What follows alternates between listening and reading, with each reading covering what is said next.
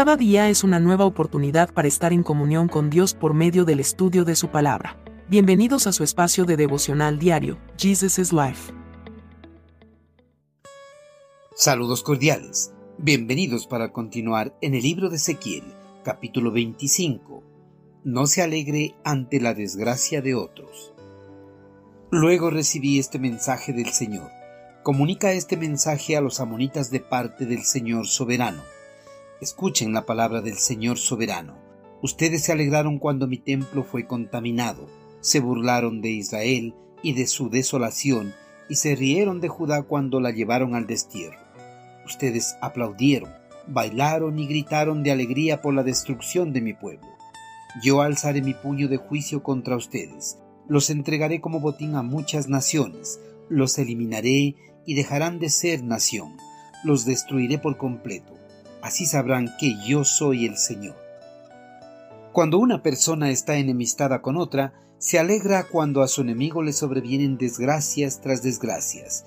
Si el rencor y el odio hacia su enemigo es demasiado grande, es capaz de hacer una fiesta y celebrar a lo grande junto a sus amigos por la caída de su acérrimo rival.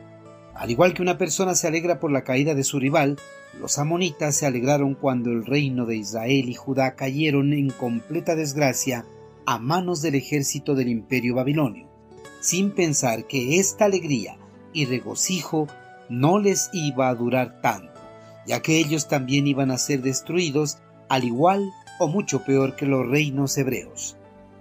En una nueva revelación hecha al profeta Ezequiel, el Señor estaba a punto de dar a conocer que Él no solo era el Dios de los reinos de Israel y Judá, sino que Él era el Dios de todos los reinos del mundo, que por eso iba a juzgar a todos los reinos por los pecados que ellos habían cometido, con la misma justicia y rigor que usó en el caso de Israel y de Judá.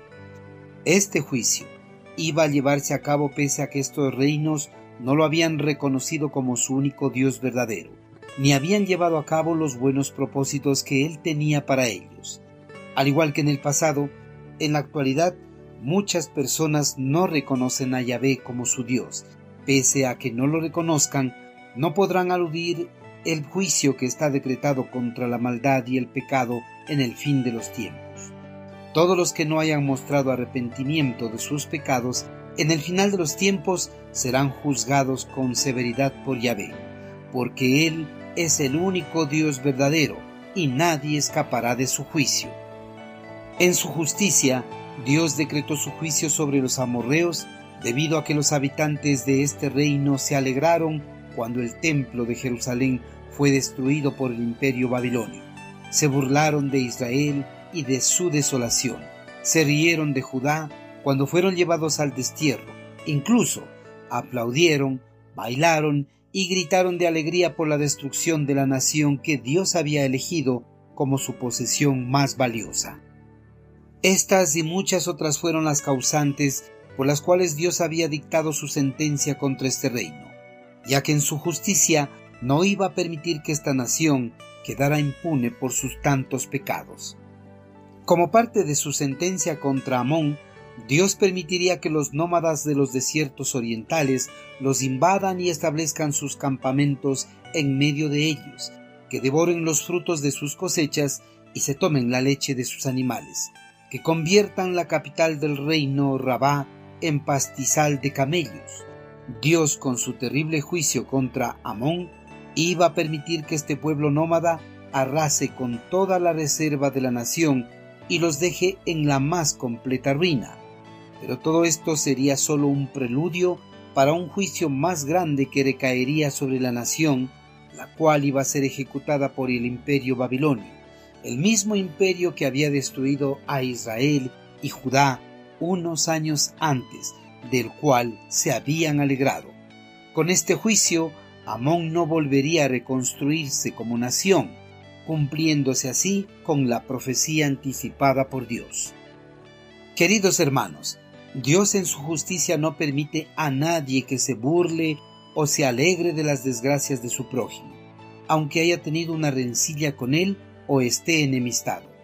Amón se burló y se alegró ante la desgracia de Israel y Judá, pero Dios en su justicia le envió una desgracia mucho mayor a la que había recaído sobre los reinos hebreos.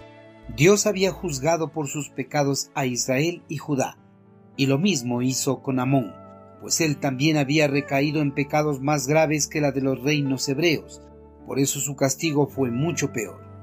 Hermanos, los castigos o disciplinas que Dios envía sobre las personas son debido a sus pecados, y si nosotros nos burlamos de ellos, Dios nos puede enviar el mismo castigo o algo más severo, porque nosotros no estamos totalmente libres de cometer pecados.